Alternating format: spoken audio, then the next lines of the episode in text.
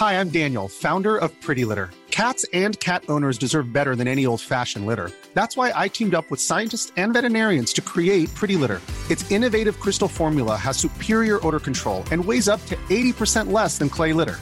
Pretty Litter even monitors health by changing colors to help detect early signs of potential illness. It's the world's smartest kitty litter. Go to prettylitter.com and use code ACAST for 20% off your first order and a free cat toy. Terms and conditions apply. See site for details.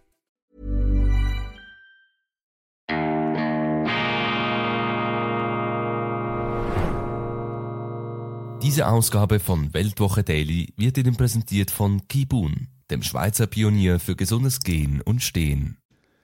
Grüezi miteinander, ganz herzlich willkommen und einen wunderschönen guten Morgen, meine sehr verehrten Damen und Herren, liebe Freunde, vor allem in Deutschland und in Österreich. Ich begrüße Sie in arglistiger Zeit. Seien Sie vorsichtig, passen Sie auf sich auf zur internationalen, raumgreifenden, Horizont erweiternden Ausgabe von Weltwoche Daily. Die andere Sicht, unabhängig, kritisch, gut gelaunt, Ihr täglicher Motivationsbooster, Ihre gratis Dosis Zuversicht hier frei Haus aus dem Institut für fortgeschrittene Gegenwartskunde am Donnerstag, dem 5. Oktober 2023. Heute erscheint die neue gedruckte schweizerische Hauptausgabe der Weltwoche mit einem schweizerischen Thema, das vielleicht jenseits der Landesgrenzen nicht so interessiert, aber für uns umso spannender ist, denn es beschäftigt sich mit der Migrationsministerin Elisabeth Bohm-Schneider. Vor dieser Chefin wird gewarnt, wir untersuchen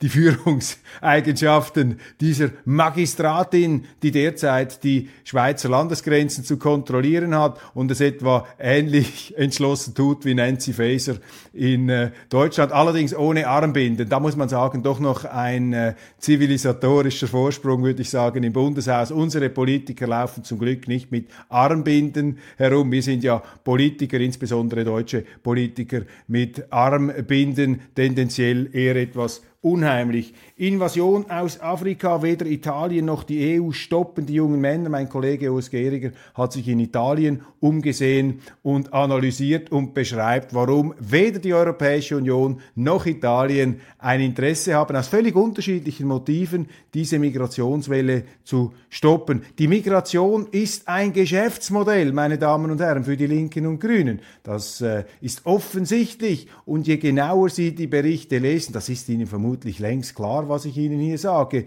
Ich äh, verrate keine Geheimnisse.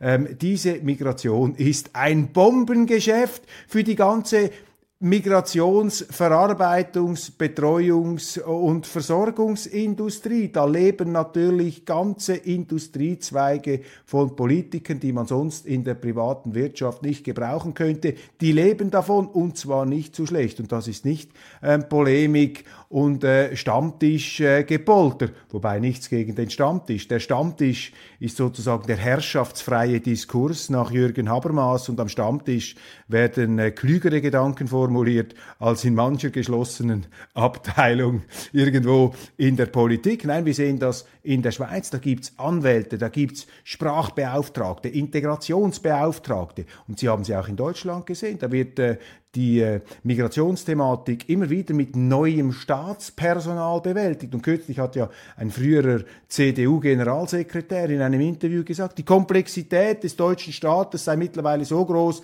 dass das vorhandene Personal nicht ausreiche, um die vom Staat selber verursachte Komplexität zu bewältigen. Also eine Bürokratie am Rande des selbstverursachten Nervenzusammenbruchs, müsste man an dieser Stelle argumentieren. Unglaublich, wenn das Ganze nicht nicht so ernst und so teuer wäre, wäre das vermutlich die größte Realsatire aller Zeiten, die wir jetzt beobachten. Aber es ist eben leider bitter ernst und es hat auch finsterste Konsequenzen und es führt natürlich auch zu unglaublichen politischen Spannungen, über die haben wir gestern gesprochen, die Verketzerung von all jenen, die den Irrsinn, die den Irrtum dieser Politik aufzeigen und ansprechen. Sie werden zum Abschuss freigegeben, die werden von ganz oben im Staat, werden sie zu Gesetzlosen erklärt. Diese, diese, diese Verlautbarung da, dieses Memorandum, das da unterzeichnet wurde äh, von den üblichen äh, Verdächtigen, von den Gutmenschen, äh, die ein Zeichen setzen wollen gegen die Verfassungsfeinde.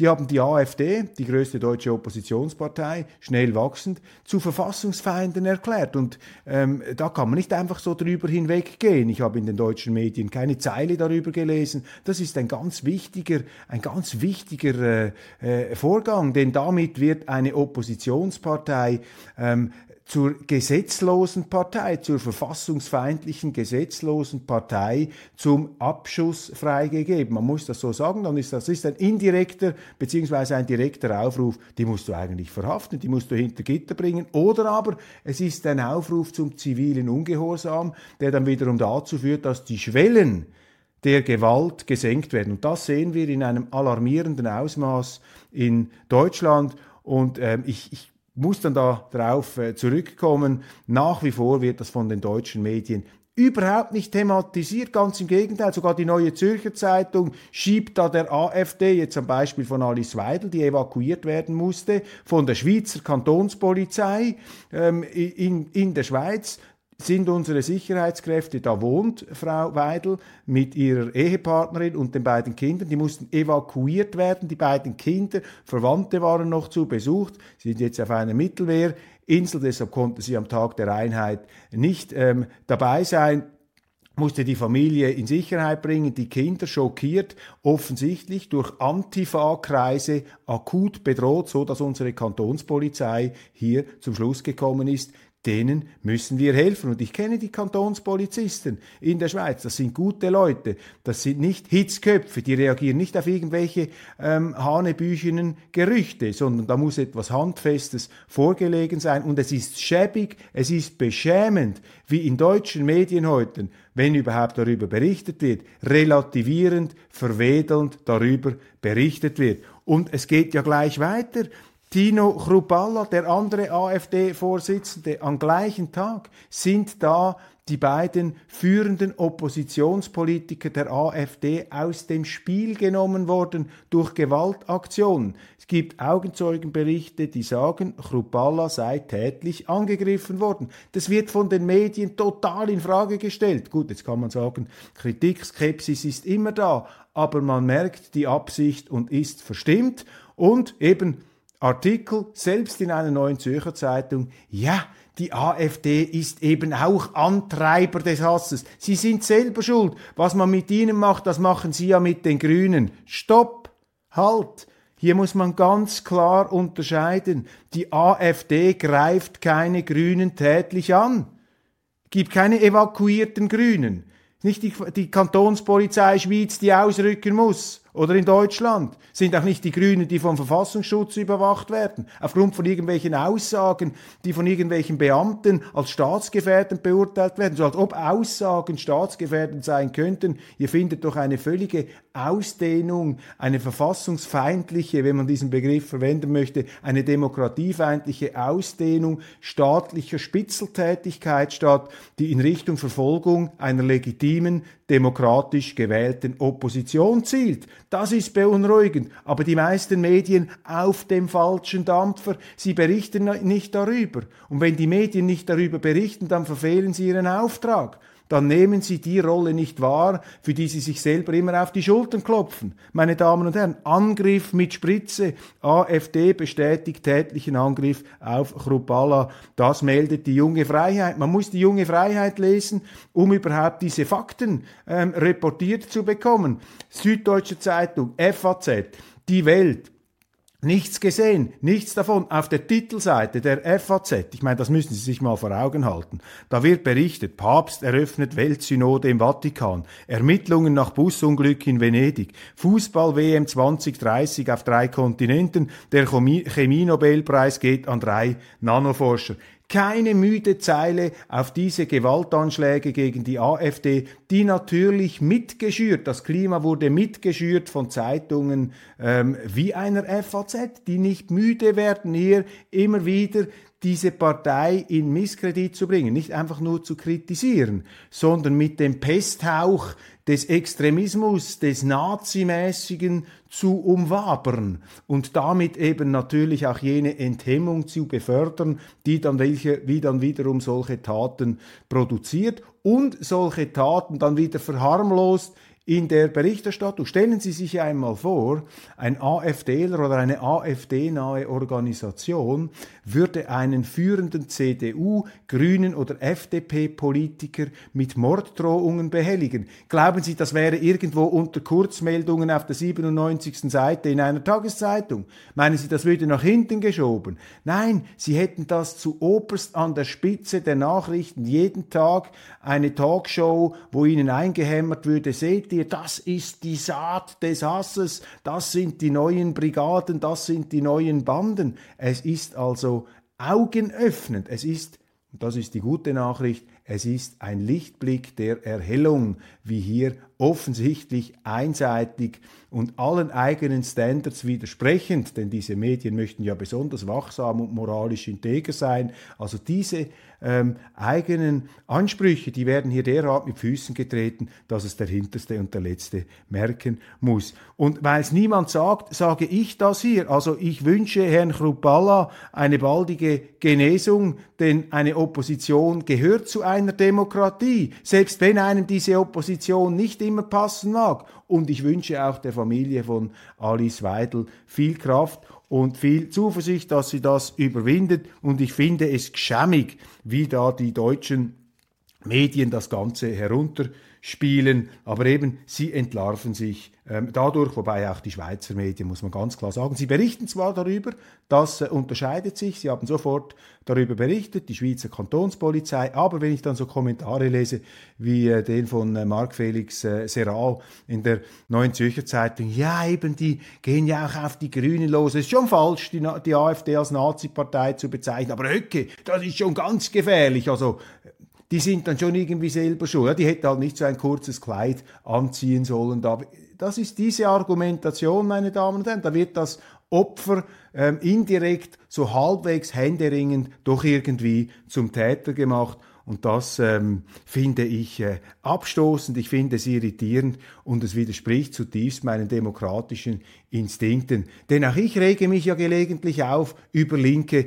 ich rege mich auf über Grüne, aber um Himmels willen, ich spreche doch keinem Linken und keinem Grünen ähm, die demokratische Legitimation ab. Ich würde nie sagen, das ist eine undemokratische Partei. Vielleicht undemokratische Gesinnung, wenn eine jungsozialistische Partei sagt in der Schweiz, die SVP hat keine Existenzberechtigung, dann ist das natürlich eine äh, Gedankenfuge, die keine Existenzberechtigung hat in der Demokratie, weil eine gewählte Partei hat eine Existenzberechtigung in der Demokratie und sie können eine demokratisch gewählte Partei meines Erachtens mit Staatsschutzmitteln erst dann bekämpfen, wenn diese Partei offenkundig sagt, sie wolle eine andere Verfassungsordnung, zum Beispiel eine Diktatur. da kann natürlich ein Volk entscheiden, wenn, wir wollen nicht, dass irgendjemand bei uns äh, jemals wieder eine Diktatur ähm, vorschlägt. Ähm, das hatten wir mal in der Vergangenheit, in diese Höllenkammer wollen wir nicht mehr, das ist zu respektieren, aber dann muss man nicht anfangen, verbale Äußerungen,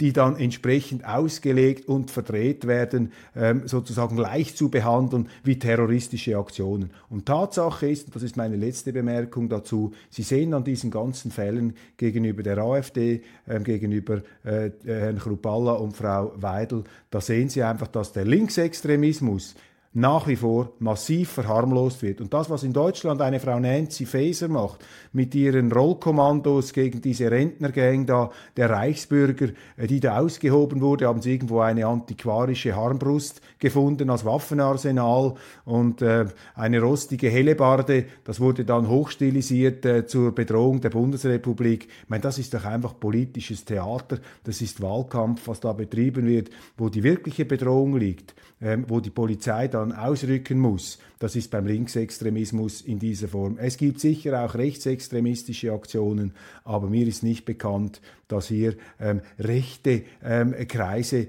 äh, in dem Sinn jetzt äh, diese Stufe von Politikern da angreifen, dass eben sogar die Polizeikräfte ausrücken wollen. Aber es geht hier auch nicht darum, das eine gegen das andere auszuspielen. Mir geht es nur darum, ich verurteile alles äh, in dieser Hinsicht, aber mir geht es darum, diese Untersch aufmerksam zu machen auf diese gravierende Herunterspielung und Verharmlosung der linksradikalen Gewalt. Äh, Invasion aus Afrika, die jungen Männer, wir waren noch beim Inhalt der Weltwoche, Lehren des Ukraine-Kriegs. Ich habe eine Sondersendung gemacht über Chas Freeman Jr. Das ist, einen, äh, das ist ein ganz berühmter ehemaliger Spitzendiplomat, kein Anti-Amerikaner, im Gegenteil ein amerikanischer Patriot mit einer schonungslosen Analyse des Ukraine-Kriegs. Quality sleep is essential. That's why the Sleep Number Smart Bed is designed for your ever-evolving sleep needs. Need a bed that's firmer or softer on either side? Helps you sleep at a comfortable temperature? Sleep Number Smart Beds let you individualize your comfort so you sleep better together. JD Power ranks Sleep Number number 1 in customer satisfaction with mattresses purchased in-store. And now, save 50% on the Sleep Number limited edition Smart Bed for a limited time. For JD Power 2023 award information, visit jdpower.com/awards. Only at a Sleep Number store or sleepnumber.com. One size fits all seems like a good idea for clothes until you try them on. Same goes for healthcare. That's why United Healthcare offers flexible, budget-friendly coverage for medical, vision, dental, and more. Learn more at uh1.com. Die wir hier vorlegen und Josef Joffe, der frühere Herausgeber der Zeit, mit einem Kontrapunkt zur BRICS-Debatte. Wir hatten ja zuletzt Artikel, die sich sehr wohlwollend und auch perspektivisch zuversichtlich über diese BRICS geäußert haben. Hier nun ein kritischer Artikel, der äh, festhält, die BRICS können den Westen nicht brechen, von Josef Joffe, dem früheren Herausgeber der Zeit. Und hier noch einmal das Titelbild, wunderschön, schweizerisches, seidiges äh, Papier, auf dem die Weltwoche gedruckt ist. Die Westbank gewinnt immer. Geheimbericht des Bundesrechnungshofs erstmals öffentlich. Ab 1990 kauften westdeutsche Banken ihre ostdeutschen Konkurrenten Milliarden D-Mark unter Wert. Der Bundesrechnungshof prangerte das an. Der Bericht war 28 Jahre lang als geheim eingestuft. Wir veröffentlichen ihn erstmals. Also hier die Privatisierung von Staatsvermögen zu Ramschkonditionen, die dann massive Gewinne verursacht hat im Westen. Das ist ein Unding, das ist ein Skandal. Und ähm, viele haben davon ungebührlich profitiert. Und das ist auch ein ganz wichtiger Faktor dieser äh, Wiedervereinigung die ja in Teilen Ostdeutschlands als feindliche Übernahme nach wie vor empfunden wird. Und das sind natürlich Beispiele, die diese feindliche Übernahme zeigen. Und auch die ganze Berichterstattung über den Osten verstärken natürlich diesen Eindruck einer eben Reitpeitschen- und Herrenreiterallüre, einer feindlichen Übernahme, einer völlig substanzlosen Geringschätzung der Demokratiefähigkeit und Demokratietriftigkeit äh, der Ostdeutschen die ja die viel geschärfteren Antennen gegenüber dem Totalitarismus haben, als die im Woke-Wohlstand etwas abgestumpften Westdeutschen, die ich auch nicht äh, polemisch jetzt da einfach in Bausch und Bogen pauschal in den Senkel stellen möchte. Aber äh, man muss ja empfindsam sein und ich komme ja auch aus der westlichen Kultur heraus und mir geht das seit vielen Jahren auf die Nerven, mit welcher Selbstgerechtigkeit da auf Leuten herumgehackt wird, die beispielsweise in einer DDR, in einer Sowjetunion Sowjetunion oder äh, in anderen Warschauer Paktstaaten haben leben müssen äh, in einer Diktatur. Die hatten ganz schwierige Zwänge zu bestehen. Diese korrupten Regierungen haben natürlich auch die Bürger zum Teil korrumpiert. Man musste sich korrumpieren lassen, weil man sonst ein Leben hinter Gittern verbracht hätte, ein Leben als Hölle. Und es ist äh, nicht angezeigt, dass wir im Westen, die da viel privilegierter haben aufwachsen dürfen nach dem Zweiten Weltkrieg, dass wir uns da die Schuhe abputzen. Und jetzt gipfelt dieser Hochmut ähm, noch aufgepeitscht, eben durch diesen Woke-Moralismus, durch dieses Gift des Moralismus, diese geistige Seuche, ähm, das überschießt jetzt Und ähm, deshalb verteidigen wir hier immer die, äh, die Ostdeutschen gegen diese falschen ähm, Belehrungen und falschen Vereinnahmungen und solche ähm, Berichte, solche Enthüllungen wie jetzt hier dieser Geheimbericht des Bundesrechnungshofs, das ist sehr wichtig, das ist ein, ein Augenöffner. Und ganz generell, wir hatten ja jetzt den Tag der Wiedervereinigung in Deutschland mit zwei schrecklichen Gewaltakten, die da ins Bewusstsein gerufen wurden gegen die Opposition. Äh, das sind Alarmzeichen, die man meines Erachtens sehr, sehr ernst nehmen muss und die sollte gerade auch jenen, die permanent die AfD verteufeln, jetzt vielleicht einmal doch zeigen, wir müssen etwas abrüsten, wir müssen etwas herunterkommen, wir müssen die Emotionen etwas abbauen.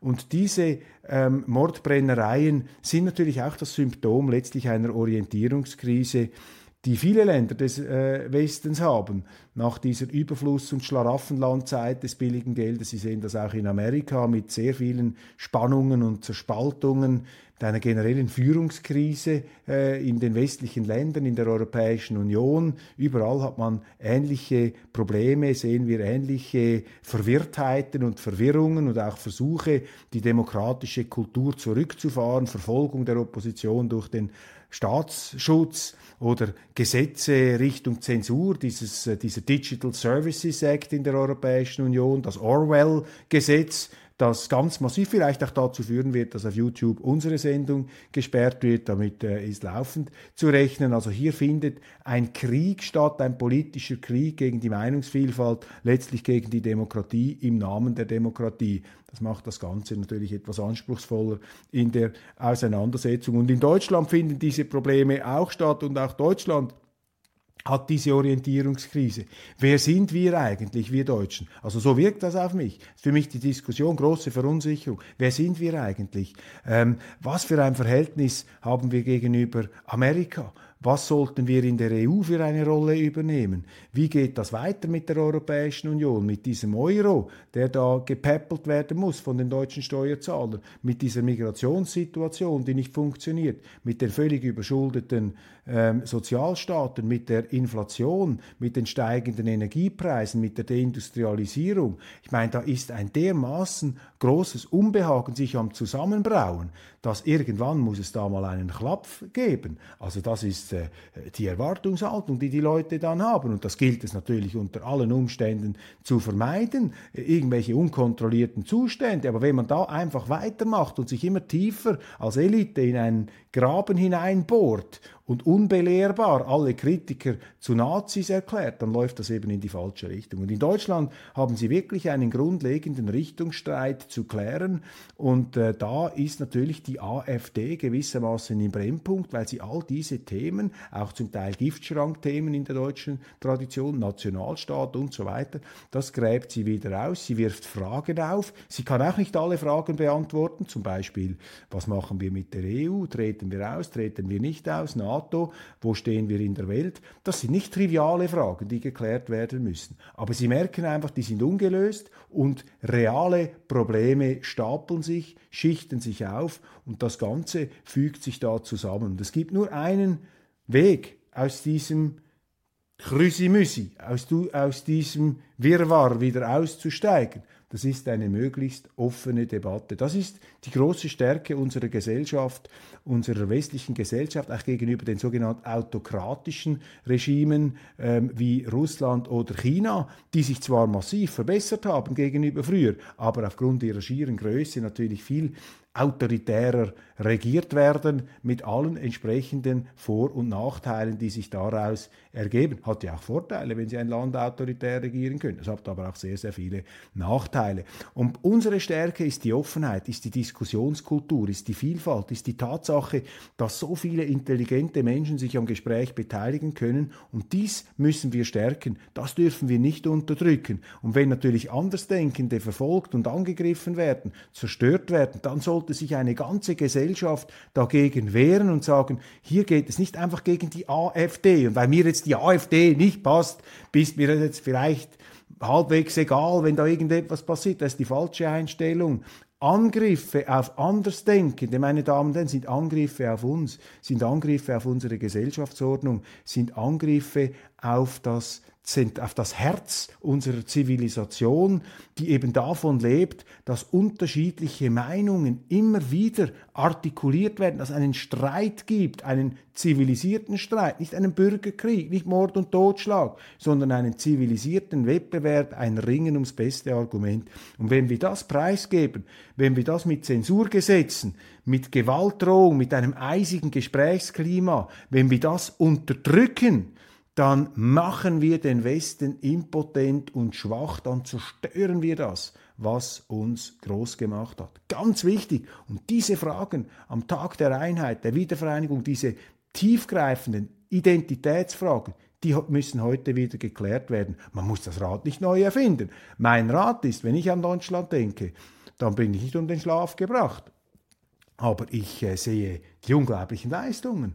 Bundesrepublik, Ludwig Erhard, Adenauer, Willy Brandt, Ostpolitik, Westpolitik, westöstlicher Divan, Marktwirtschaft, arbeiten, zuerst arbeiten, dann das Geld ausgeben, die Unternehmer, die großartigen Unternehmer, Pragmatismus, das ist doch deutsche Politik, an dem muss man sich inspirieren und nicht an diesen ideologischen Ausschweifungen, die jetzt an der Tagesordnung sind. So, jetzt aber, bevor wir ausarten ins äh, philosophische Seminar, ähm, äh, steigen wir äh, wieder ein in die Tagespolitik. Ganz kurz, ich äh, bin ja fast schon am Ende der heutigen Sendung.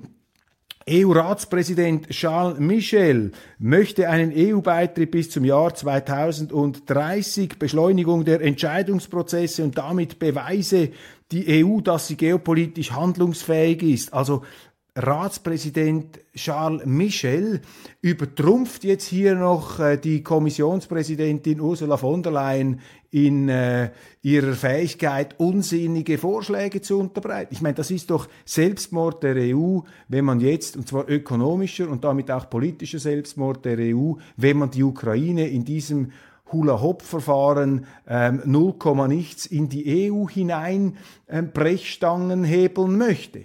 Das ist doch der komplett falsche Weg und das beweist nicht die Handlungsfähigkeit, sondern es zerstört die Handlungsfähigkeit der Europäischen Union. Also Charles Michel vor, Charles Michel vor diesem Politiker wird gewarnt. Dann die EU-Kommission möchte Viktor Orban, den widerspenstigen ungarischen Ministerpräsidenten, einkaufen. Man möchte 13 Milliarden EU-Fonds locker machen, um ähm, Orban darauf äh, zu verleiten, ihn zu verlocken, doch noch sich einzugliedern in die Phalanx der äh, Anti-Russland-Krieger, die die Ukraine weiter aufrüsten wollen. Viktor Orban soll da bestochen werden mit 13 Milliarden, meldet Politico am letzten Dienstag. Dann die Frontseite der Frankfurter Allgemeinen Zeitung, ich habe es Ihnen schon erwähnt, keine müde Zeile über diese Terroranschläge in äh, Deutschland gegen ähm, AfD-Politiker, äh, die auch äh, in der Schweiz leben, verwedeln und äh, verharmlosen, soweit das Auge reicht. Geschämig, sage ich dazu. EU-Staaten einig über Krisenmechanismus, die deutschen Grünen allerdings sie weibeln, sie steigen auf die Barrikaden für ein lockeres Grenzregime, sie verweigern sich äh, diesen äh, Krisenmechanismen aus den Gründen, die ich Ihnen am Anfang gesagt habe. Sie profitieren einfach davon. Das ist für sie ein Machthebel, die Migration. Das gibt Posten, das gibt Geld, das gibt Einfluss und das gibt natürlich, äh, ja, ein wunderbares Dasein im Speckgürtel der staatsnahen, fremdfinanzierten äh, Betriebsamkeit. Eine klimapolitische Streitschrift zur Weltsynode, Papst Franziskus will das Klima retten, er will die Religion der Großbuchstaben LGBTQ zum neuen Evangelium machen, er möchte die katholische Kirche dem Zeitgeist vollends unterwerfen und damit zerstört er natürlich die katholische Kirche, damit zerstört er einen Pfeiler Europas und damit kommt dem Abendland die Seele abhanden, zumindest ein Teil der Seele.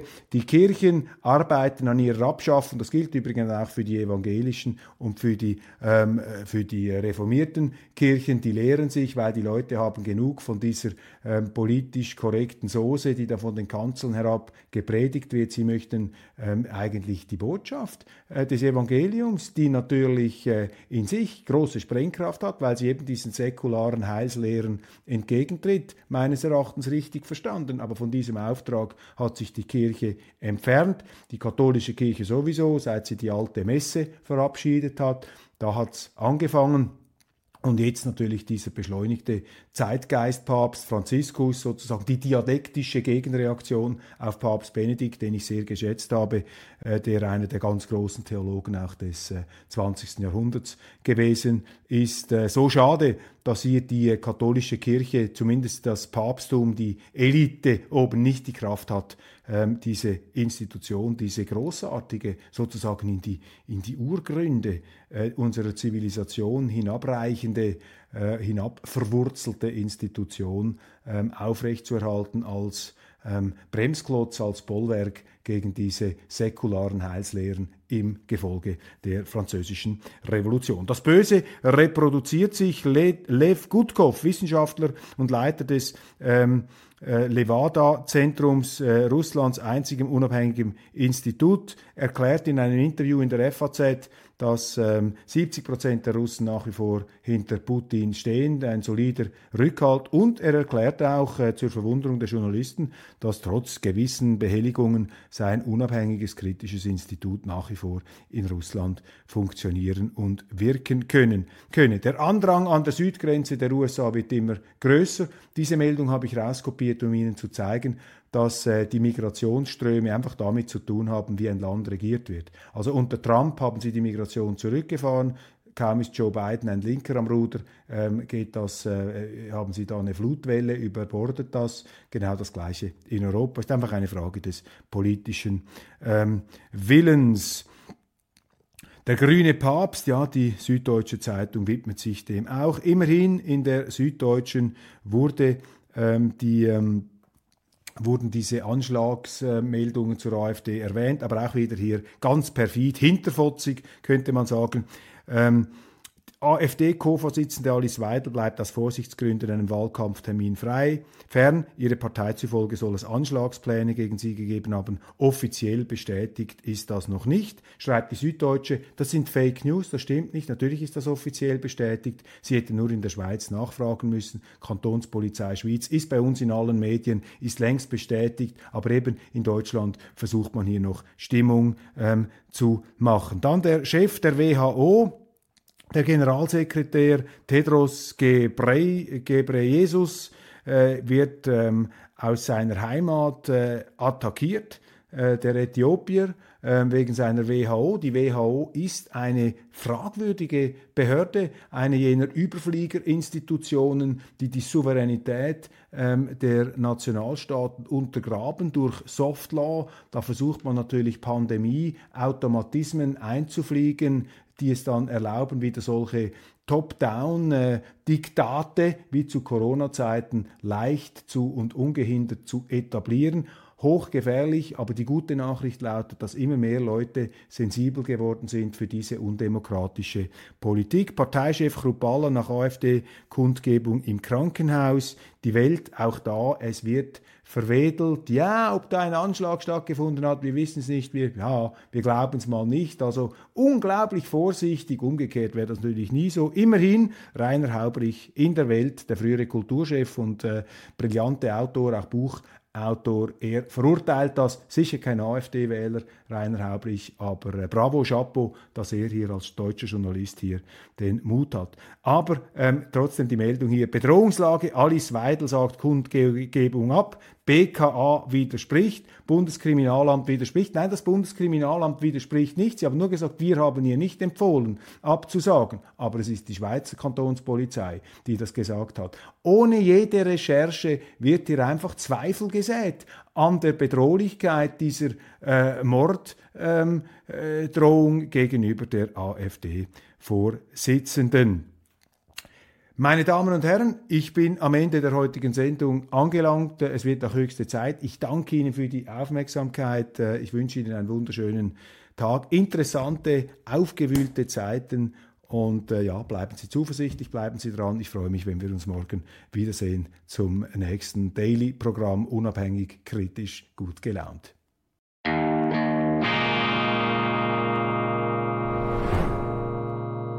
Diese Ausgabe von Weltwoche Daily wird Ihnen präsentiert von Kibun, dem Schweizer Pionier für gesundes Gehen und Stehen.